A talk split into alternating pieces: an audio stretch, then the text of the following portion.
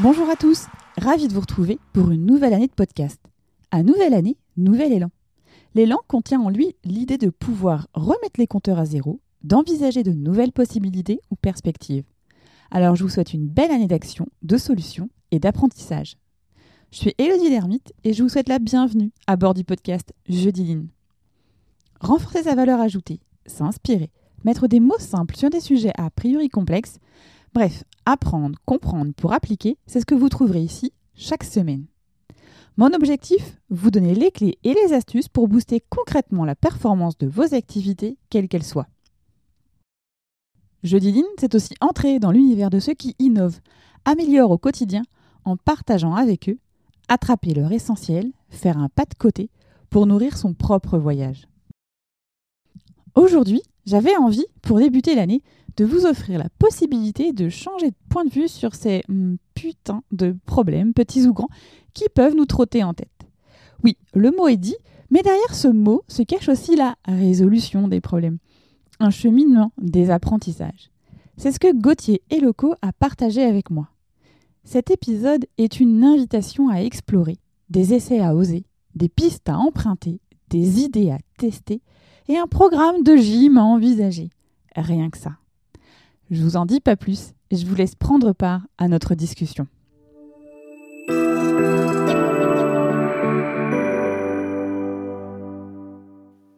Bonjour Gauthier. Salut Elodie. Alors en tout cas, bah, merci d'avoir accepté mon, mon, invitation à partager et à échanger de bons matins, parce qu'on est lundi matin, 8h. C'est pas mal aussi ça? Je t'en prie, les esprits sont frais, on verra si les discussions le sont autant. Oui, alors euh, Gauthier, je, je, présente toujours mes, invités. Alors là, quand j'ai commencé à, à préparer euh, cette intervention, donc là, j'ai, donc, tu es facilitateur, auteur, mais alors tu es aussi coach, humoriste, prof de gym et de français à tes heures et entrepreneur. Euh, alors j'ai trouvé ça super rigolo parce que je me suis dit, c'est un, un invité qui est quand même pas anodin, avec un dénominateur commun qui est la solution, l'idée pour résoudre ou tout du moins faire avancer le problème. Est-ce que ça te, ce que tu te définit bien? Euh, slasher, oui, bah, je, passe quand même la plupart de mon temps sur de la facilitation, tout ce qui va être autour de la résolution de problèmes, mais en ayant une, en amenant, en amenant plusieurs cordes à mon arc sur le, fait de, venir accompagner les projets des différentes personnes, des organisations que j'accompagne. Et ouais, toujours cette idée de d'amener à minima un trait d'humour, amener de la grammaire, s'appuyer sur ce que les gens connaissent pour les aider à aller plus vite dans la résolution de leurs problématiques, versus être sur des aspects trop abstraits ou, ou théoriques. En tout cas, moi, c'est ma, ma, façon pragmatique de venir euh, travailler sur mon métier. Mmh. Et euh, ouais, puis auteur, parce que là, j'avais envie, il y, a, il, y a un, il y a deux ans, trois, il y a trois ans maintenant, de, de commencer à mettre sur papier euh, ce que j'avais pu voir, observer, expérimenter sur, sur mon métier, puis le, le vulgariser, quoi, faire un, faire un objet social autour d'un livre. Je me suis éclaté à faire ça. Cool. Mais ça se sent en fait, parce que donc du coup, rien, rien que le titre, enfin moi j'adore le titre, encore un putain de bouquin sur la créativité, c'est pas mal. C'est franchement le titre, moi j'adore, enfin moi j'adore en tout cas, enfin j'adhère vraiment à, à, cette, cette façon-là. Et alors, euh, comment t'es venu justement cette, enfin euh, comment t'en es venu à structurer tes résolutions de problèmes de telle façon que voilà, on sent que tu es vraiment orienté dans la solution, mais comme tu dis, tu as plusieurs cordes à ton arc et euh, tu utilises plusieurs traits d'humour. Et comment t'en es venu finalement à tout ce cheminement-là? Moi, le cheminement autour de la résolution de problématiques, euh, depuis tout gamin, moi, je suis passionné par tout ce qui est autour des, inventions, en fait. Hein. C'est comment est-ce que les idées viennent. C'est la matière première qui, m'intéresse le, plus. La deuxième matière première, c'est aussi comme ça que je viens définir le, monde de la facilitation. C'est la deuxième matière première, c'est les gens. Euh, T'as, les, lorsque tu fais de la facilitation, ce que tu viens de travailler sur la résolution de problématiques, tu gères deux matières premières, tu gères les idées et tu gères les gens. C'est deux matières premières qui sont totalement intangibles. Mmh. Et donc, ben, directement, tu dois avoir de l'empathie pour les deux. L'empathie pour les personnes chez les humains, ça existe, ça, c'est plus facile à, à visualiser, tout du moins. Et l'empathie pour les idées, c'est autre chose. Tu vois, c'est vraiment cette idée euh, de se dire, ok, eh ben, tout le monde peut avoir une bonne idée. Comment est-ce que du coup on va axer les comportements humains euh, pour que les idées puissent émerger, euh, pour qu'on puisse leur laisser de l'espace, pour qu'on puisse aussi les lire, les écouter, les entendre, les comprendre? Et pour moi, en fait, ce qui est intéressant, c'est de travailler sur ces deux dynamiques, euh, que les, les, idées et les personnes doivent se développer en même temps. dans ma philosophie de vie comme ma philosophie professionnelle. Je pense que les idées sont un superbe support pour que les personnes se développent elles-mêmes, professionnellement et personnellement. Et les idées ont besoin des personnes pour se développer. Donc elles ont besoin que tu leur accordes du temps, que tu t'investisses. Et moi, c'est ces deux matières premières que j'ai toujours bien aimées.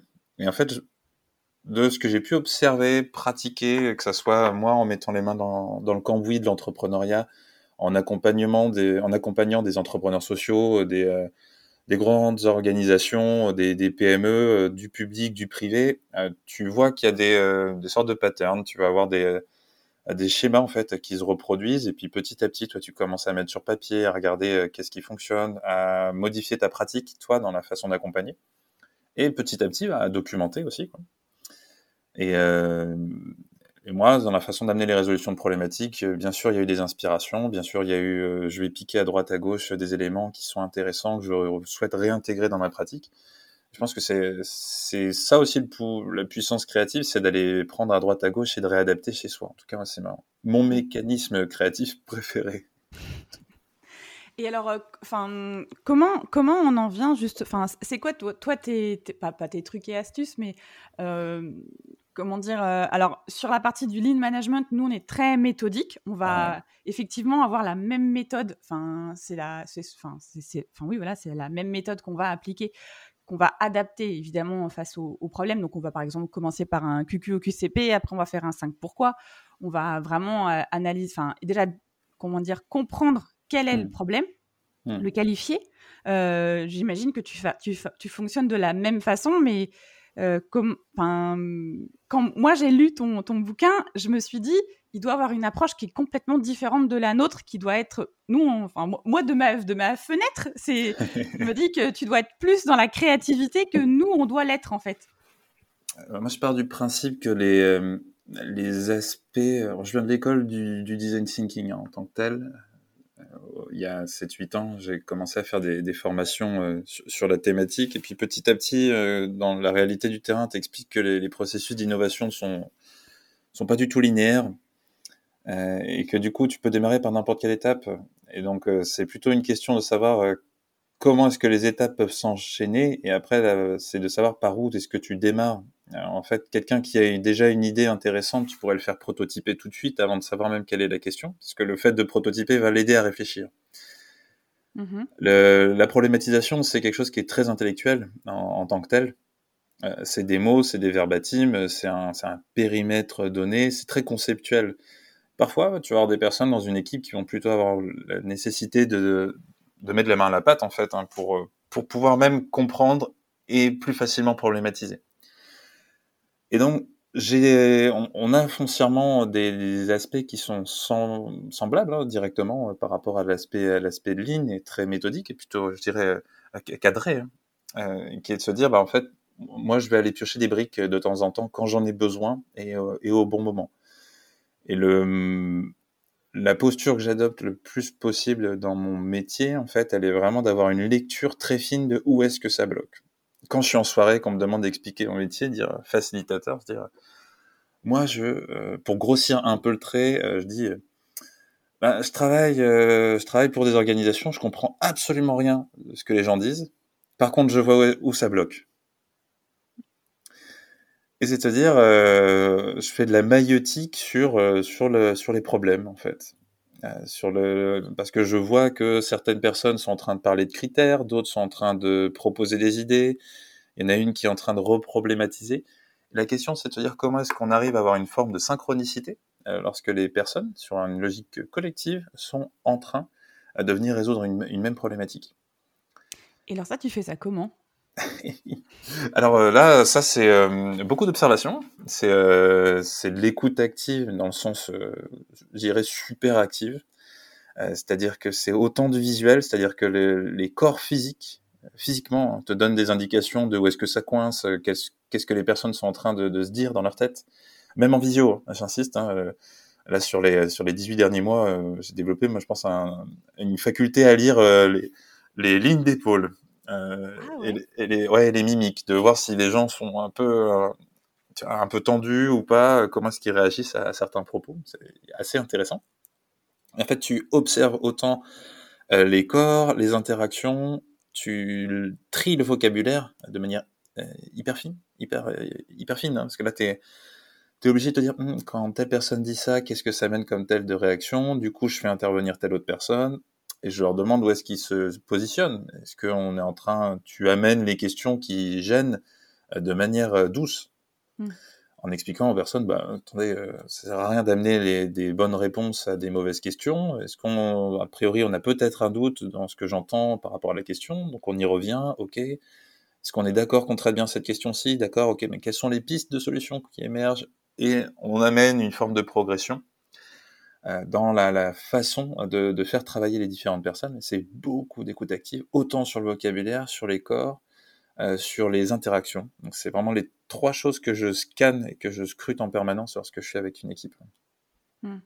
Et après, oui, la notion de question, euh, c'est-à-dire c'est poser la bonne question au bon moment, c'est pas toujours facile non plus. Euh, et, après, comment aussi le vocabulaire finalement va les, va faire en sorte qu'ils vont communiquer aussi entre eux. Hmm.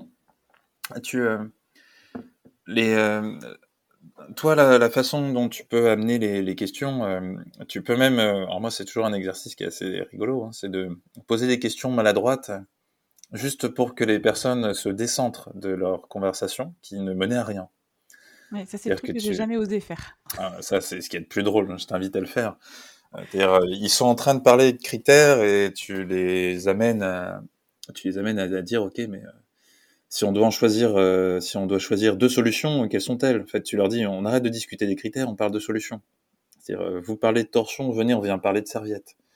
Mmh. Tu décentres, même un tout petit peu, mmh.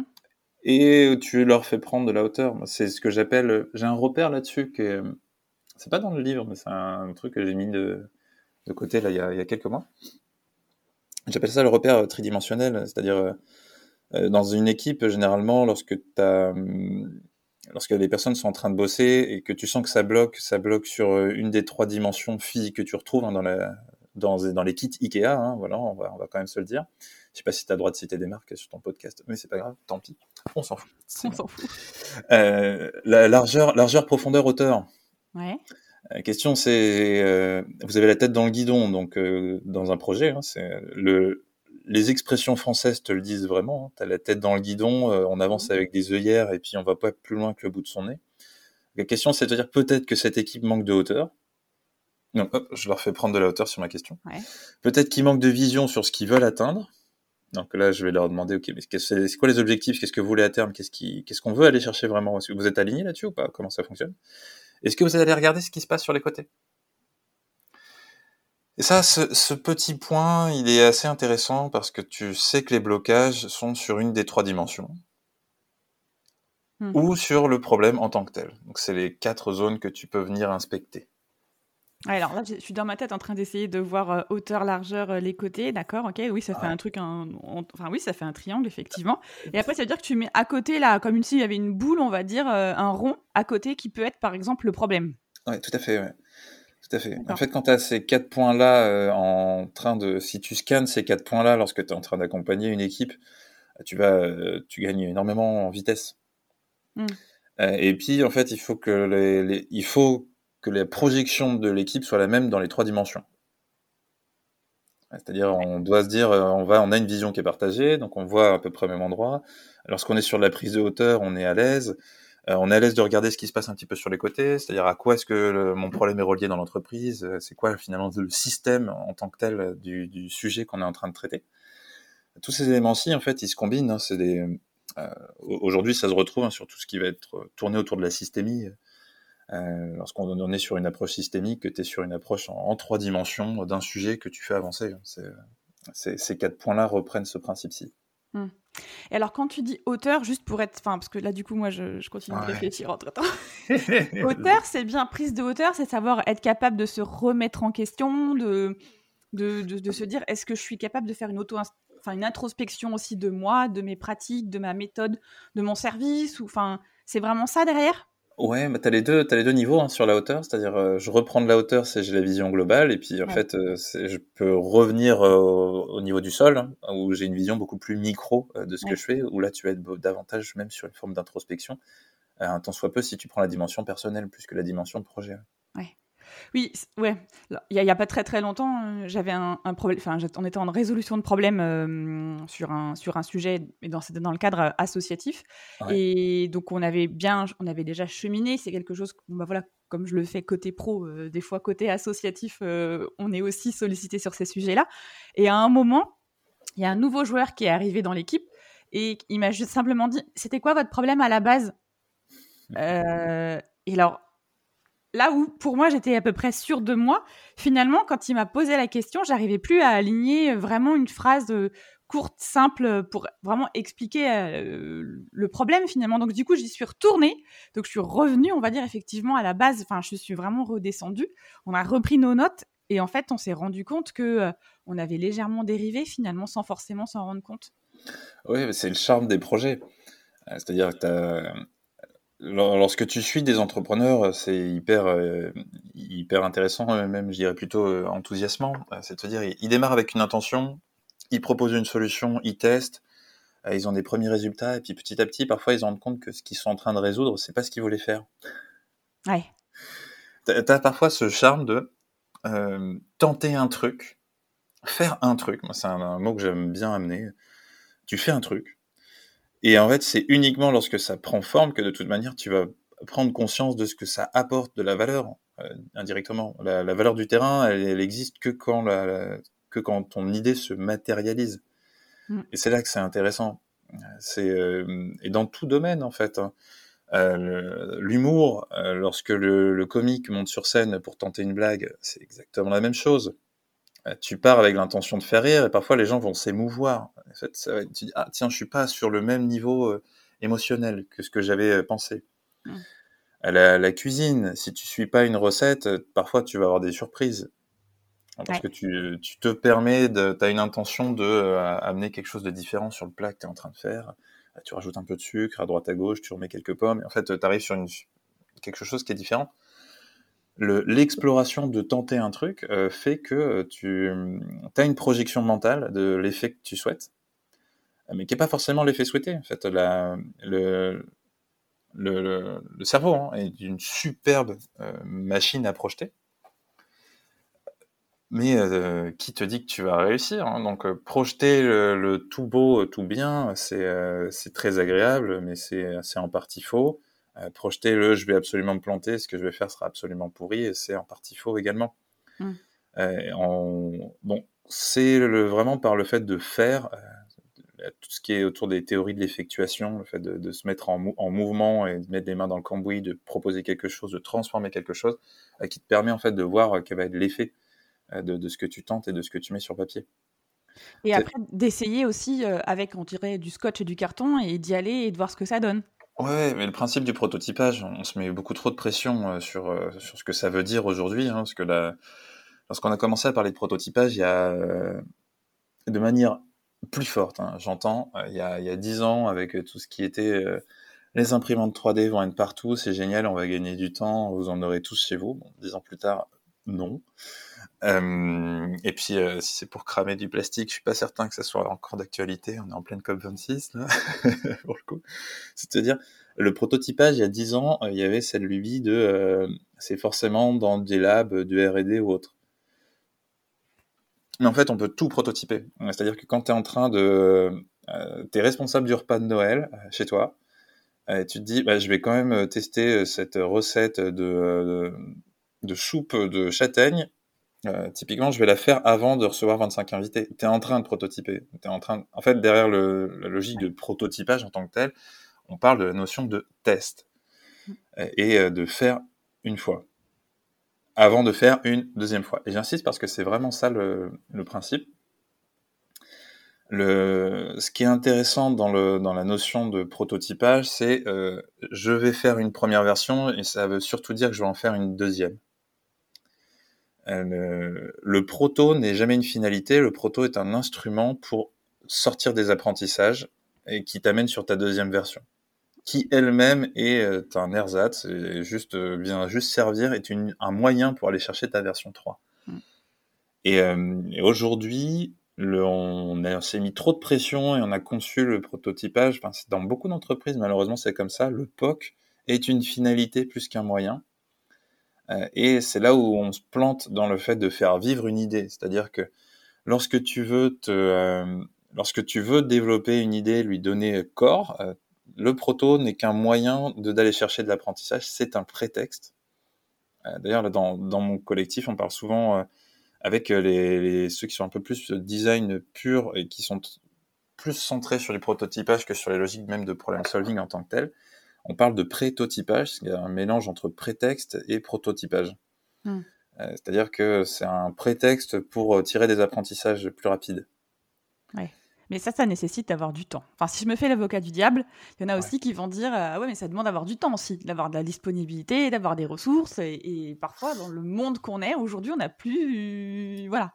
Ah ouais, c'est là où tu vois la différence entre le, bricoleur du dimanche et euh, le bon élève euh, du premier rang.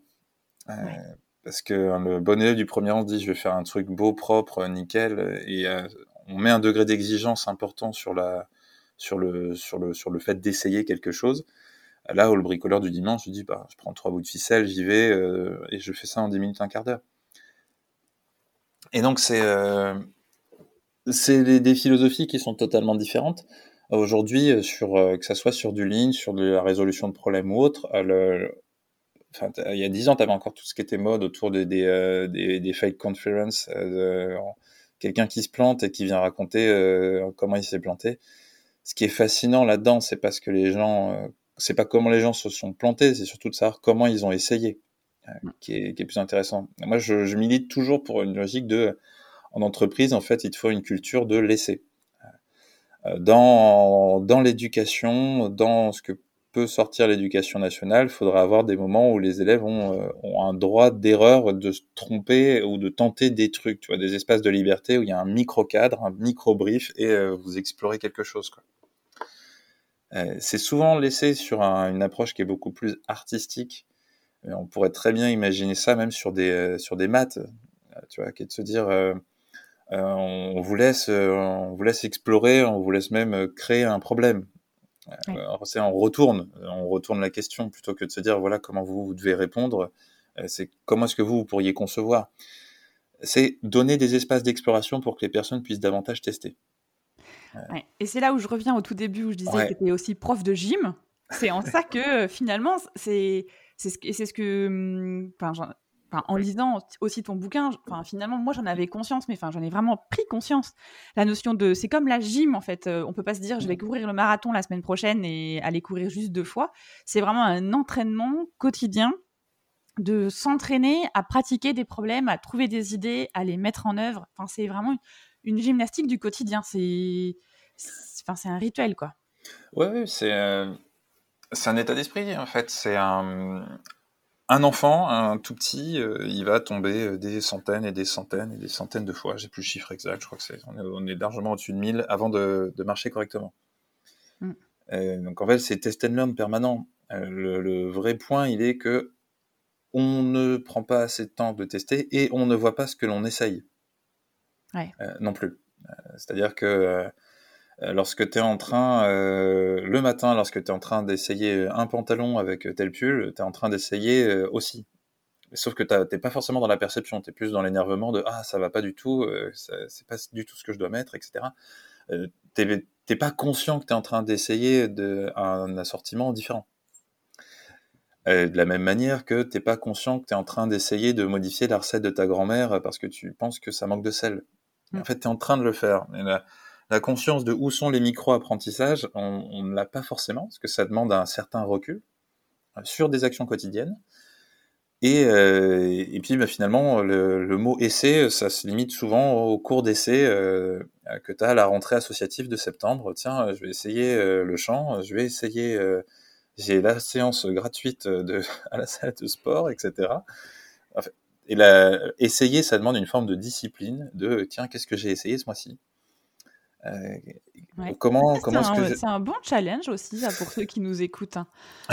J'essaye quelque chose une fois par mois de différent. Et c'est vrai que oui, on n'essaye pas souvent en fait. Oui, puis on peut, on peut essayer de manière petite. C'est-à-dire qu'on se met aussi une pression mentale sur le fait d'essayer quelque chose de trop grand. L'idée, c'est peut-être de se dire, tiens, bah, je vais essayer d'apprécier ou d'écouter ou de m'intéresser à un genre musical que je connais pas du tout. Euh, vous écoutez du reggae et vous dites tiens, je vais plutôt aller sur du métal, euh, bah, allez-y, essayez, mais on se pose une heure. Essayez, c'est pas au bout de cinq minutes dire non, ça va pas du tout. Et c'est là où, euh, où, tu fais bien d'amener la notion de prof de gym. dans toute chose que l'on essaye, il y a forcément un temps d'échauffement. Et le temps d'échauffement, c'est le plus pénible. Mm. t'as pas couru depuis trois ans, tu te dis tiens, je vais aller faire une demi-heure, les cinq premières minutes, t'es au bout de ta vie et t'as pas envie. Et euh, clairement, tu traînes les baskets, euh, tu, tu, suffoques, pour peu que tu sois avec quelqu'un, tu es en train de te plaindre, et puis, euh, et puis tout prétexte mental qui arrive commence à devenir, à être une justification pour arrêter. Quand on essaye quelque chose, c'est rare que les cinq premières minutes soient super agréables. Si c'est le cas, c'est top. Ben, dans ce cas-là, on enchaîne beaucoup plus vite. mais il y a, y a, ce pan de, bon, ben, le, ce qu'on va appeler le, le goût de l'effort.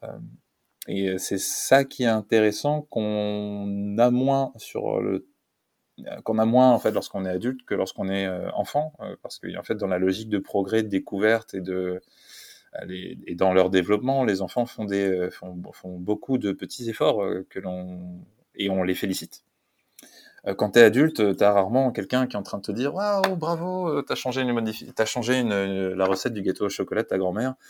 Euh, alors qu'en fait, tu regardes, les enfants sont encouragés en permanence pour les micro-efforts euh, progressifs qu'ils amènent. Mm. Alors ça, ça pose d'autres questions sur le management en entreprise, euh, quand dans le fait d'accompagner les personnes, c'est-à-dire, moi je dis souvent aux managers hein, sur la résolution de problématiques, c'est faites-les avec les personnes qui sont concernées, sachez que les dix premières minutes sont pas forcément agréables, mais accompagnez les personnes, soyez avec elles pendant l'échauffement et mmh. même euh, dans la montée en autonomie et le développement, lorsque tu viens travailler le développement de compétences euh, de, tes équipes, tu aides les personnes sur l'échauffement, c'est quand il y a une forme d'inertie de l'effort que tu peux euh, laisser un peu plus d'autonomie. Bon, bah, vous êtes lancé, je vous laisse. Ben, tu vois, ça, on, reprend les éléments, les éléments de la physique. J'aide sur l'échauffement. Une fois que c'est lancé, je fais confiance à l'inertie et je reviens voir comment ça se passe de temps, en, de temps à autre. Mmh. Ouais. Et, c'est vrai que oui, quand on, quand, on sait, on est, quand on est sur du problem solving, on va toujours avoir un référent. Enfin, si je fais le parallèle avec la partie du lean, on va toujours avoir un référent. On sait qu'on pourra appeler si on a besoin, ça c'est certain. Euh, et après, effectivement, c'est comment on amène l'autonomie euh, de chacun, chacun dans, dans la, structure, dans l'organisation. Chacun peut être autonome pour, euh, à un moment, résoudre un problème et encore une fois, enfin oui, ça, ça, revient effectivement sur la partie du management, sur le temps qu'on alloue, on va dire qu'on donne aussi aux gens pour essayer, tester, se rater, découvrir autre chose et puis recommencer quoi. Oui, tout à fait. Et c'est là où les principes de planification euh, sont, euh, sont assez mal foutus. Euh, je m'explique. Oui, ce que j'allais dire, c'est-à-dire. un, plan, un plan c'est fait pour être faux. C'est juste fait pour structurer et rassurer mentalement. Mmh. Les, planifications, et, euh, je, suis curieux de voir quelqu'un qui me dit tout s'est passé comme prévu euh, sur les six mois de mon projet. Non, ça n'existe pas. La feuille de route, c'est fait pour se rassurer. Et la feuille de route, tout s'enchaîne, mmh. généralement. T'as pas d'étape de vide. Euh, une vraie feuille de route, c'est dire, eh ben, on se donne 10% de marge par rapport à ce qu'on a prévu. Et on, le, et on se les prévoit tout de suite parce qu'on sait que ça va pas se passer comme prévu. En fait, quand tu dis ça va prendre 100 jours et que tu dis non, nous, dans notre équipe, on va dire que ça va prendre 110 jours. Un, tu diminues la pression mentale. Deux, tu viens de laisser 10 jours de liberté pour, euh, pour, pour pivoter euh, de manière plus fine. Mmh. Et là, en fait, tu donnes de l'espace. Alors, l'espace euh, temporel et tu offres de l'espace mental. Ça, c'est ce sur quoi je bosse depuis, depuis un peu plus d'un an là sur de l'accompagnement managérial. L'espace mental et l'espace temporel, c'est euh, c'est ce qu'il te faut euh, pour venir plus facilement proposer des idées. Et pour euh, plus facilement aider les personnes à tester quelque chose. Parce que je peux très bien m'accorder une heure si je sais que j'ai dix jours. sur les, sur les 110. Ouais. Et donc, attendez, je vais tester un truc euh, sur la demi-journée, je reviens avec vous, voir euh, si c'est intéressant ou pas. Mais en fait, euh, cet élément-ci, quand tu le donnes, tu donnes les capacités de venir déformer le projet pour apporter de la valeur, hein, j'entends bien. revenir en arrière si nécessaire, retravailler sur le, la mécanique créative qui est plus sur une logique de rétrospective et potentiellement de reproblématisation. Laisser de l'exploration sur je vais aller voir dans une autre boîte comment ça se passe, donc euh, travailler sur l'aspect latéral, et éventuellement se dire attendez ça va pas du tout, euh, on fait un stop, on s'arrête ensemble, on se donne une demi-journée pour reprendre de la hauteur et revoir où sont les chantiers. Et du coup, tu donnes de l'espace à de la problématisation, à de l'émergence de solutions, à de la prise d'infos, à de la décision euh, aussi. De manière plus fine. Et en fait, donc tu diminues le stress et euh, dans le processus euh, créatif ou même de résolution de problèmes en tant que tel, moins tu as de stress, plus tu as de qualité dans, dans, ce qui peut être amené. À moins que le stress soit perçu de manière ultra positive par absolument tout le monde. Hmm. Ce qui est rarement le cas. Oui, voilà. On a un management super fin. J'ai pas, pas d'exemple où il y a du stress positif, on va dire. Ouais, ça existe. Tu vois, j'ai des, exemples d'équipes euh, accompagnées où le, c'est un énorme travail managérial. Hein, c'est du travail de précision, c'est du pilotage humain euh, hyper fin. Euh, c'est, je travaille sur des temps de sprint, de débrief, de on reteste, enfin où, la pression, le stress positif est amené uniquement par une logique temporelle et, et par des temps de pression décompression qui sont hautement bien dosés. Et ça demande une écoute, euh, une écoute hyper fine de, l'humain et, des sujets qui sont traités. Hmm. Mais ça demande aussi, je pense, au démarrage, euh, comment dire, de, dire la règle du jeu, elle va être comme ça, et que chacun l'accepte aussi, de se dire on va travailler sous stress. Et enfin, il faut que tout le monde soit d'accord avec ça aussi, quoi. Oui, tout à fait. Et puis tu as des personnes qui sont ultra motivées par le challenge, donc ça, ça dépend aussi pas mal de ton casting. Ouais. On est, j'allais revenir sur le. Vas-y, vas-y. J'allais revenir sur le 10%, parce qu'en fait, ça c'est aussi c'est pareil. Euh, dans, comment dire, dans le monde aujourd'hui, dans, enfin, dans, l'entreprise, hein, euh, accepter de prendre 10% euh, sur un temps de projet, c'est pareil, c'est pas anodin non plus aussi. Et, et, et comment dire, J'entends bien hein, qu'il y, a beaucoup de positifs et tout ça, mais c'est-à-dire que, imaginons quelqu'un qui est dans son entreprise et qui se dit euh, euh, oui, le, 10%, ça a une valeur ajoutée, il faut que je, faut que je l'argumente. Euh, c'est oui, c'est enfin c'est pas simple quand même aussi à, à, envisager. Ah ben, il y a deux façons de le faire. la façon la façon Sioux, c'est un peu euh, rusé. Euh, c'est dire le projet va prendre 110 jours, toi tu sais que c'est 100 et tu as rajouté 10. Oui. c'est une présentation frontale. Donc, euh, qui Parce qu'en fait, tout le monde veut que dans un Gantt, les petits traits se suivent. Il ne doit pas y avoir de vide. Mais c'est là où on revient de notre discussion tout à l'heure par rapport à l'école. Parce que quand on est formé à l'école, quand on est formé à faire de la gestion de projet, que ce soit PERT ou Gantt ou euh, moi j'avais euh, un autre truc, enfin bon bref, euh, on nous apprend bien qu'un petit carré doit suivre un autre petit carré avec des jalons, des étapes de décision, go, no go, enfin on nous apprend tout ça aussi, on ne nous dit pas vous pouvez mettre un jour de blanc. Oui, mais je suis entièrement, entièrement d'accord avec toi. C'est-à-dire que dans, dans, une logique de d'efficacité et et de, gain de temps, et dans une, dans une vision qui est très industrielle hein, en tant que telle, hein, de, la, de, la, gestion de projet, on ne doit rien perdre. Et en fait, je rajoute pas du temps euh, perdu, euh, je rajoute du temps d'efficience.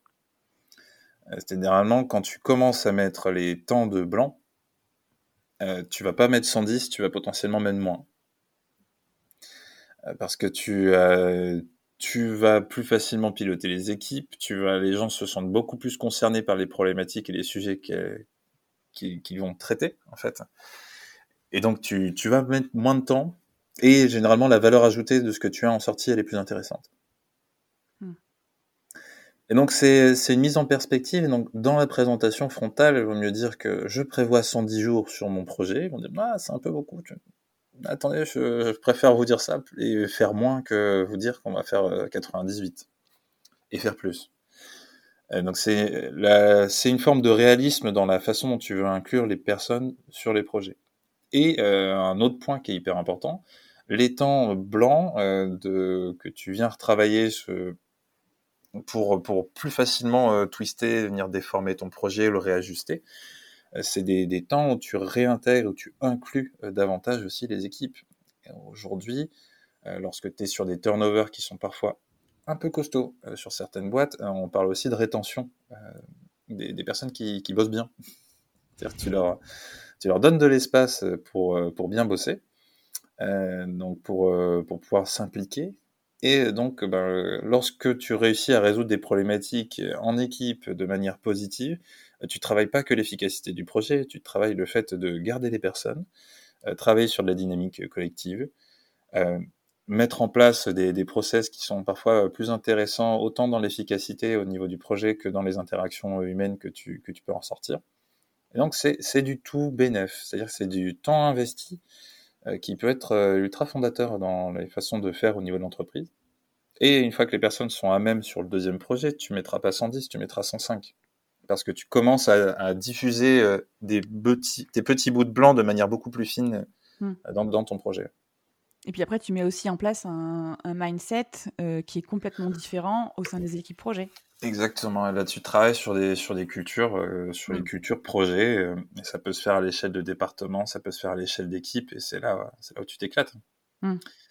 C'est là, là où tu t'éclates. Et le temps de blanc n'est pas un temps de euh, team building, on va faire du kayak en Ardèche, j'insiste bien. C'est sympa, c'est cool, c'est intéressant. Euh, tant qu'il pleut pas et que tu n'as pas une montée des eaux et que tu perds pas ton équipe, euh, tout va bien. Mais en, en tant que tel, c'est du temps qui est blanc dédié sur, au projet. Ouais. Après, ça n'empêche que de faire du kayak en Ardèche, c'est bien quand même de célébrer aussi à la fin les fins de projet. Ça, on peut. On, confirme. C'est important. Non, mais la célébration, c'est un des trucs les plus importants. Et euh, célébration plus apprentissage. C'est-à-dire que tu, euh, quand tu as réussi quelque chose, c'est qu'est-ce qu'on retire comme apprentissage? Et de la même manière que lorsque tu plantes, on te demande un rex, euh, faut faire des, enfin, il faut rechercher un apprentissage de tout manière. À chaque chose qui se termine, tu vas chercher l'apprentissage. Et le fait de célébrer, même si ça plante, c'est un, acte cognitif pour dire que c'est derrière toi. Hmm. Il y a à l'église, tu peux retrouver euh, des mariages ou des enterrements. Les deux ont pas le même rapport émotionnel, euh, mais euh, tu as une forme de rite qui permet de te dire d'un rite de passage. En fait, les rites en entreprise, c'est important de les mettre sur les moments qui sont positifs, joviaux, voire les, moments qui sont qui sont casse-gueule et, même parfois hyper déceptifs. Mmh. c'est hyper important et notamment encore plus important, je dirais, hein, sur les aspects déceptifs, parce que j'avais bossé là-dessus euh, sur la, crise du Covid, sur les accompagnements d'entrepreneurs, sur les notions de deuil des idées. Mm-hmm. Euh, c'est-à-dire que quand un projet plante, euh, à l'échelle d'une équipe, la digestion de, du plantage est très individuelle. Ouais. Et donc, le, si tu as une équipe de six personnes qui s'est plantée sur un projet, tu as six façons de digérer le plantage. Et donc, tu es sur de l'accompagnement individuel, là où généralement, lorsque tu réussis, on est sur une célébration collective. J'insiste. Et donc, en fait, lorsque quelque chose plante, tu dois passer beaucoup plus de temps en accompagnement. Euh, si tu veux que les personnes puissent davantage proposer d'idées, euh, mieux problématiser par la suite, tu dois passer beaucoup plus de temps avec les équipes qui plantent qu'avec les équipes qui réussissent. Ce qui est souvent contre-intuitif, et généralement, quand quelqu'un plante, tu travailles sur la notion euh, infantilisante de tiens, ton doudou euh, est tombé, tu l'as perdu, je t'en amène un autre. Mm. Alors qu'en fait, la notion de vide et la notion de blanc, elle est encore plus importante lorsque tu plantes quelque chose. tu laisses de la digestion pour les personnes en face, au lieu de lui dire tiens, je t'envoie tout de suite sur un autre projet. Ouais. Et, oui, et, c'est là où on revient sur ce que tu disais tout à l'heure. Les apprentissages, euh, c'est de faire aussi le REX, c'est le retour d'expérience de qu'est-ce qui n'a pas marché pourquoi on en, a, pourquoi on en est arrivé là, qu'est-ce que j'ai appris et hum, qu'est-ce qui m'a qu'est-ce qui m'a manqué en fait dans ce dans ce projet-là et que je dois on va dire euh, pas combler mais euh, apprendre peut-être différemment. Soit ça va être une formation soit ça va être euh, passer plus de temps sur le terrain ou j'ai pas bien compris le truc au départ enfin des choses comme ça en fait. Ouais, et puis de toute manière on, on, sort toujours avec des apprentissages d'un projet quel qu'il soit. La question elle est c'est de conscientiser et, euh, et, ne pas se comparer, ce qui est euh, le, point qui est parfois assez difficile euh, dans, les entreprises. Je suis, sur un travail en équipe. J'ai bossé sur j'ai bossé sur un proto et en fait moi je me suis rendu compte que j'étais niveau 1 et puis Martin et Camille ils étaient vraiment niveau 3 et 4 quoi. En fait c'est l'humilité elle est de se dire ben moi j'ai découvert moi je pratique et moi je maîtrise et en fait, c'est vraiment de se dire euh, où est-ce que je me situe sur une jauge, tout en disant bah, est-ce que je vais chercher le niveau au-dessus ou pas? Est-ce que c'est est-ce que c'est intéressant pour moi? Est-ce que ça va m'être utile? Est-ce que ça va est-ce que ça va avoir du sens? Euh, Parce que l'idée, elle est d'amener les compétences aux bons endroits aussi. Quoi. Ça, c'est, c'est hyper central. Ouais, bah, c'est là où on revient sur les 7 plus 1 gaspillage finalement. Et la, la plus une, c'est les compétences. Clairement.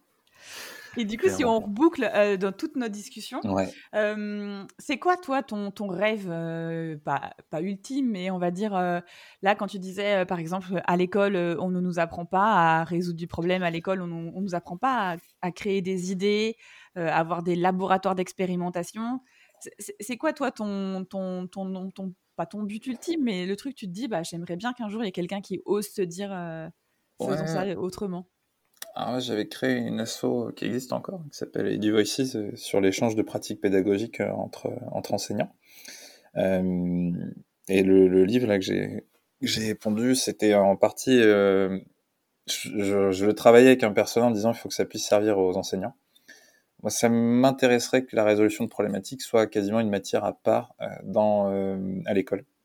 je pense que dès primaire, on peut, dès primaire, on peut attaquer ça. Euh, sans trop de soucis et ça permet aux personnes de voir où est-ce qu'elles sont euh, plus à l'aise euh, dans le fait de résoudre une problématique. Et les, je pense que les enseignants derrière pourraient accompagner hyper facilement en fait les enfants sur des points de blocage. Euh, Tiens, qu'est-ce que tu comprends pas euh, sur le problème de maths? Ah, Je comprends pas le problème. Je vois, j'ai du mal à avoir des pistes de solutions. Ah, je vois comment choisir. Je vois, je réussis à prendre de l'info, mais je, tu vois, sentir de manière plus fine où est-ce que les gens plantent leur résolution de problématiques à eux. Mm. Parce qu'en fait, euh, même ces outils ici sont hyper intéressants sur du coaching individuel, euh, sont intéressants sur du coaching euh, d'équipe, sur du management, sur de l'éducation. moi, je vois sur mes neveux nièces, quand à chaque fois que j'ai des discussions avec eux, je peux sentir où est-ce que ça plante dans leur façon de prendre un choix pour leur orientation. Et c'est c'est hyper intéressant, tu vois.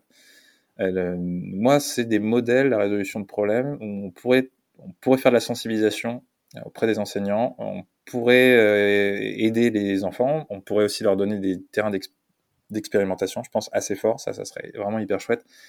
Et tout en ayant de la pédagogie pour, pour les parents à côté.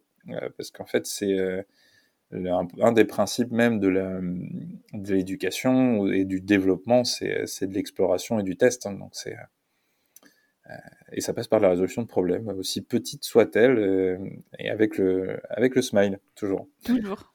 Il n'y a pas de grand ou petit problème en fait. Il faut juste euh, essayer, tester et, avancer et, voir ce que ça donne après derrière. quoi. Exactement. Et donc voilà, c'est une ode à la curiosité aussi, je dirais. Alors du coup, là, pour ceux qui nous écoutent, euh, il y, a eu plein de, plein de sujets qui ont été évoqués. Enfin, moi, j'ai le, triangle, là, je vais garder ça en tête et euh, je pense que ça va m'accompagner dans les semaines qui vont venir. Euh, je dirais, c'est quoi, toi, les...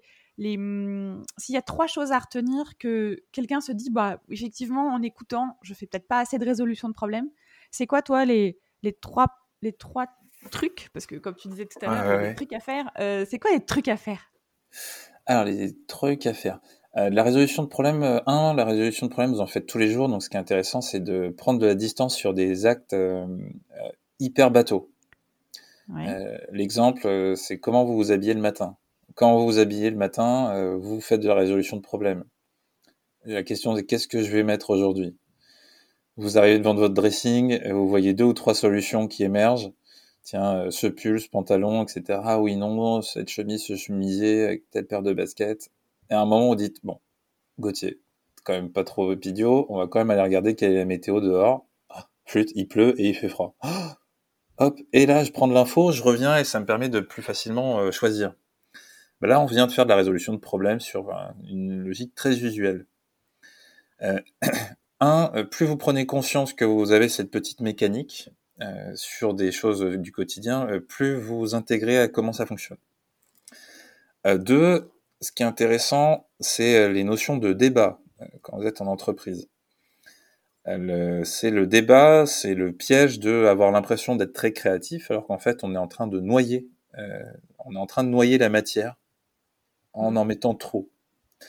Euh, on, se nourrit trop, on, balance trop d'infos sans savoir euh, s'il s'agit de propositions, s'il s'agit de critères qui nous aident à décider, par exemple. C'est-à-dire, euh, le débat, c'est le meilleur moyen de travailler sur l'immobilisme. Donc, comment est-ce que je, je prends soin de mon cerveau et je demande aux gens de donner des éléments très succincts, très courts? Parce qu'on parle aussi d'hygiène mentale quand on est en train de faire de la résolution de problématiques. Et donc, on ne peut pas tout comprendre, tout intégrer, tout mémoriser. Et donc, la personne qui parle 10 minutes, elle vous fout tout en l'air. Ça fera peut-être référence à, vos, à la réunion pour euh, certaines réunions pour les gens qui nous écoutent. Euh, on parle peu euh, de manière précise et on demande aux personnes de factualiser. On est sur du c'est-à-dire. On veut avoir de la compréhension fine. Ça, c'est vraiment le point hyper important. Et le point 3 sur la résolution de problème, c'est est-ce que je me donne des sas de vide? Et ça, j'insiste bien. Euh, la nature horreur du vide. Euh, lorsqu'on voit une case vide, on a envie de la remplir. C'est ce qu'on retrouve dans, les canvas, dans les templates, euh, dans le lean ou absolument partout dans toutes les méthodes. La zone d'exploration, c'est du temps de vide. C'est pas du temps sur mon smartphone. C'est je laisse un temps d'incubation à mon cerveau pour gérer des problématiques. Je vais marcher, je vais courir, euh, je vais euh, prendre une douche, je vais souffler, je vais faire de la méditation. Euh, on se donne une heure de break et on revient. Littéralement, lorsqu'on fait la résolution de problèmes, votre esprit a besoin d'avoir de la clarté. Et donc, il faut laisser, en fait, il faut laisser la poussière retomber. C'est comme si vous étiez en train de marcher dans 30 cm de, vous avez 30 cm de niveau de mer et il y a du sable en dessous, vous marchez, vous voyez pas la mer parce que bah, vous marchez dedans. En fait, c'est le fait de se calmer et de laisser le sable retomber qui vous ramène de la clarté, ben, c'est exactement la même chose. Euh, on ne force pas une résolution de problème, on se redonne du temps, et c'est là où les idées peuvent arriver de manière beaucoup plus euh, fine et précise. Hmm. C'était trop difficile comme question, parce que j'ai encore cinq, cinq, autres éléments ah, mais tu... intéressants. je peux pas. J'arrête. Tu m'as dit trois. après, on peut en rajouter, on peut en rajouter euh, s'ils sont vraiment importantes, mais je trouve que les trois là sont, sont déjà euh, intéressantes, quoi. Déjà. Ouais, et je dirais, j'en rajoute une bonus qui est un principe humain et éthique, qui est que toute personne peut avoir une bonne idée. Même euh, la personne que vous jugez la plus débile dans votre boîte, ou un enfant de deux ans mm. euh, sur une problématique auquel vous n'auriez pas pensé, qui, qui, qui, puisse, qui puisse répondre.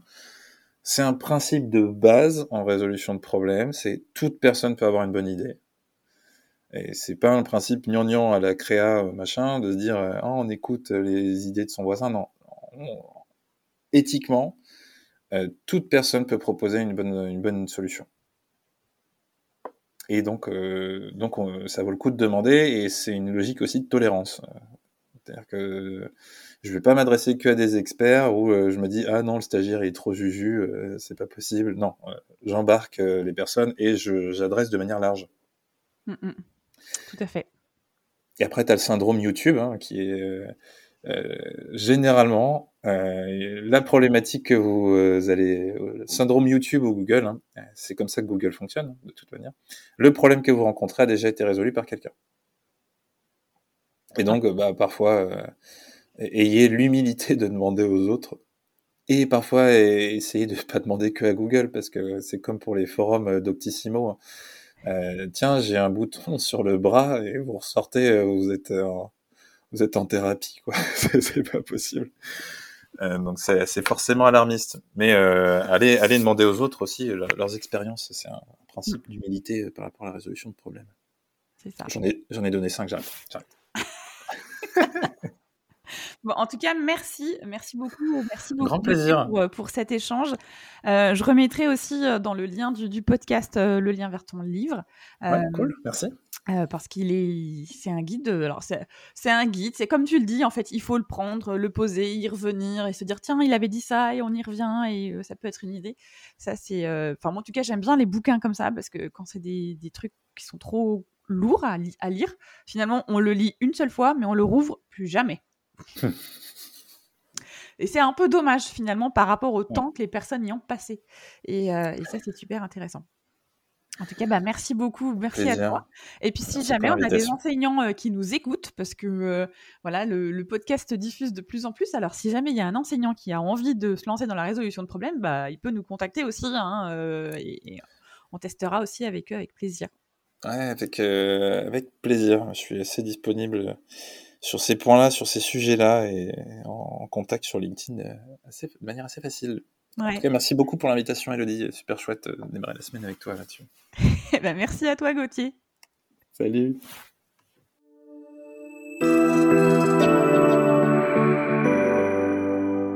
J'espère que cet échange vous a inspiré, donné des clés pour expérimenter et vous a donné l'envie de démarrer le programme de gym de votre cerveau avec la proposition est audacieuse et mérite d'être envisagée, testée et de se donner rendez-vous pour partager les apprentissages.